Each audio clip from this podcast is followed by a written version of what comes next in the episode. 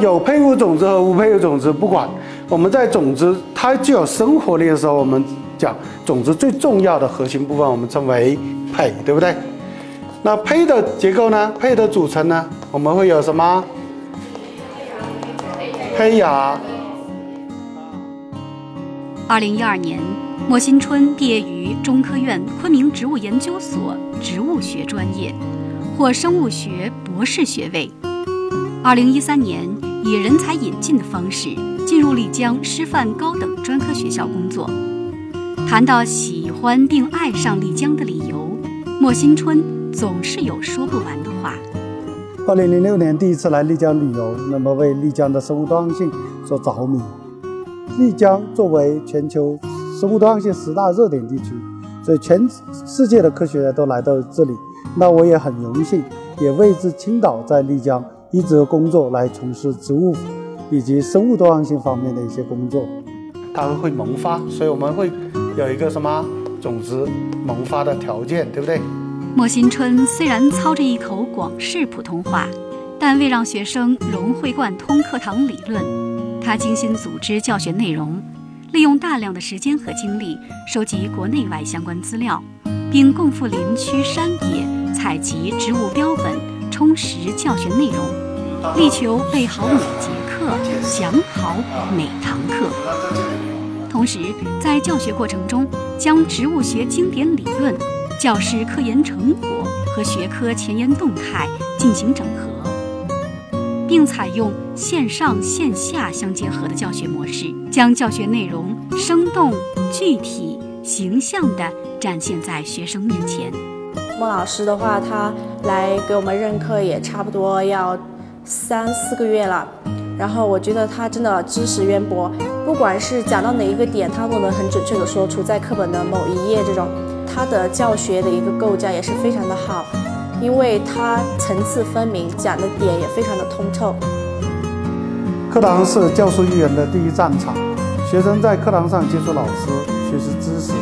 如果课堂教学搞不好，那就失去了教书育人的主阵地。像我们种子经过多年的努力，教学质量不断提高。眼下已进入多媒体教学手段。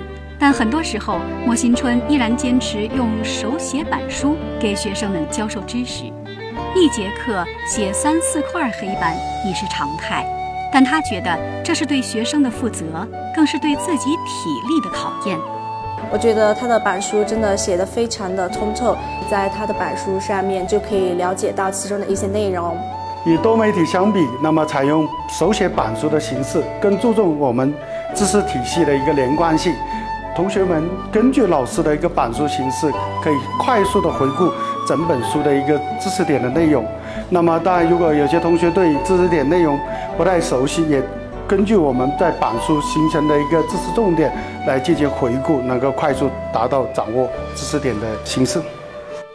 我自愿加入。作为一名党员、一名教师，莫新春恪守着自己的人生信条，用一件一件的小事，一点一滴。的行动去履行一名教师的职责，用心诠释共产党员对教育事业的忠诚。莫新春同志是一名合格的中国共产党员，时刻把学生的利益放在首位，在党组织需要的时候也能够积极主动地站出来，在关键时刻，他总是能够以一名合格党员的身份严格要求自己，积极地为。组织为学生服务，真正落实了共产党员的初心和使命。作为一名党员，时刻牢记自己的初心和使命，用自己的所学的知识服务地方经济，用自己的科技力量来为乡村振兴添砖加瓦。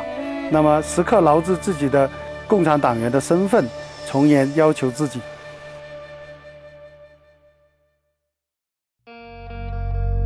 向你们师姐学习，要去努力的去准备，因为他们这届话没有去做什么专升本培训，都是自己学习。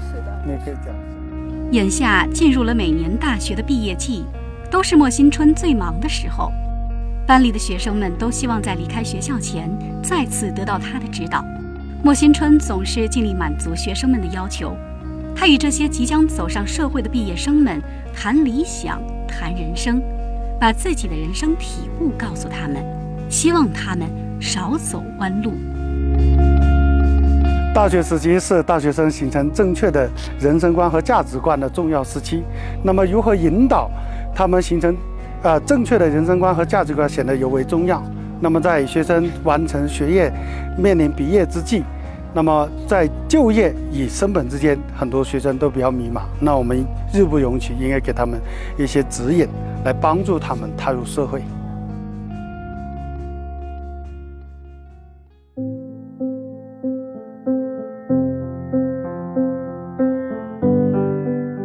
家看这个柱头上，这里有花粉，啊，花粉已经授满了。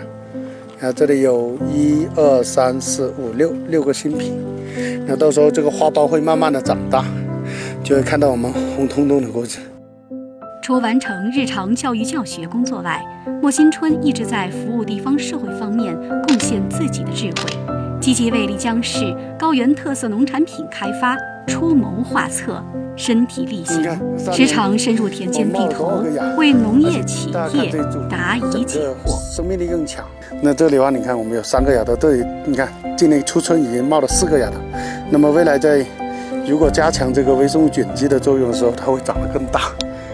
开展了丽江道地中药材滇虫楼根系微生物促生长实验，为丽江道地药材提质增效提供了安全的微生物途径。完成了高糖玫瑰花原浆技术开发和国内首条半流体魔芋寡糖生产工艺研发，并已转化地方企业，为丽江乡村振兴工作提供了后续产业化发展途径。呃，莫老师他对我们企业还是有很多帮助。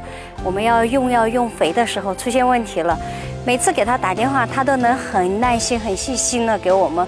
做一些指导，然后甚至是到基地上来教我们要怎么样用肥、用药什么的。所以今年他在我们这边做的一个试验田，呃，用了他研发的那个微生物菌以后，效果真的也特别明显。所以真的，莫老师是真的很难得的一个老师了。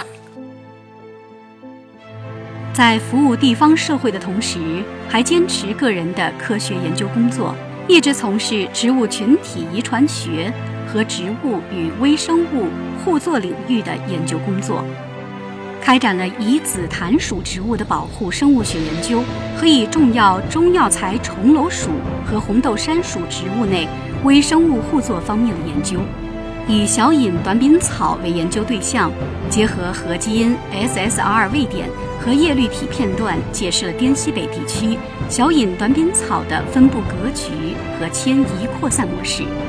为滇西北地区河流形成和地质演变与植物分布格局形成提供了一定的植物分子证据。同时，在红豆杉根内发现的内生真菌脂孢酶的代谢途径，探究了紫杉醇合成途径的微生物路径，也揭示了内生微生物与宿主植物之间复杂的互作关系。为今后的紫杉醇工业化生产提供了可能的微生物途径。二零二二年，莫新春入选世界自然保护联盟 （IUCN） 教育与传播委员会专家库成员，入选丽江市新力英才支持计划科技创新人才，获得第十二届中国公益节公益人物奖。曾参与国家自然科学基金等项目，发表学术论文二十多篇，获得授权使用新型专利十一项，申请发明专利十余项。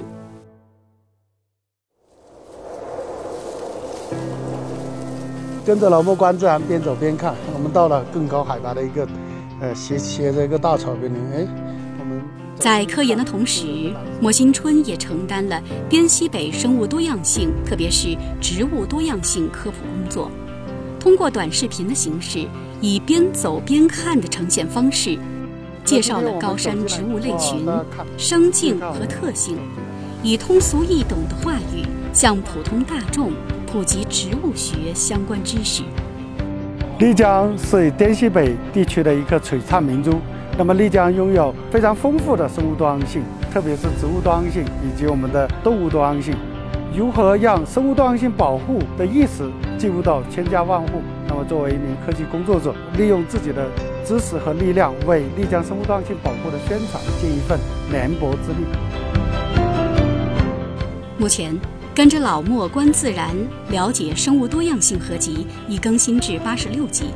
截至日前，统计数据表明，百度 APP 视频客户端、人民日报视频客户端、央视频平台。科普中国平台等多个新媒体平台累计播放量已达三千八百六十万次。我最大的心愿就是让我的课程成为学生真心喜爱、终身受益、毕生难忘的课程。同时，利用自己的知识为滇西北生物多样性保护贡献自己的智慧。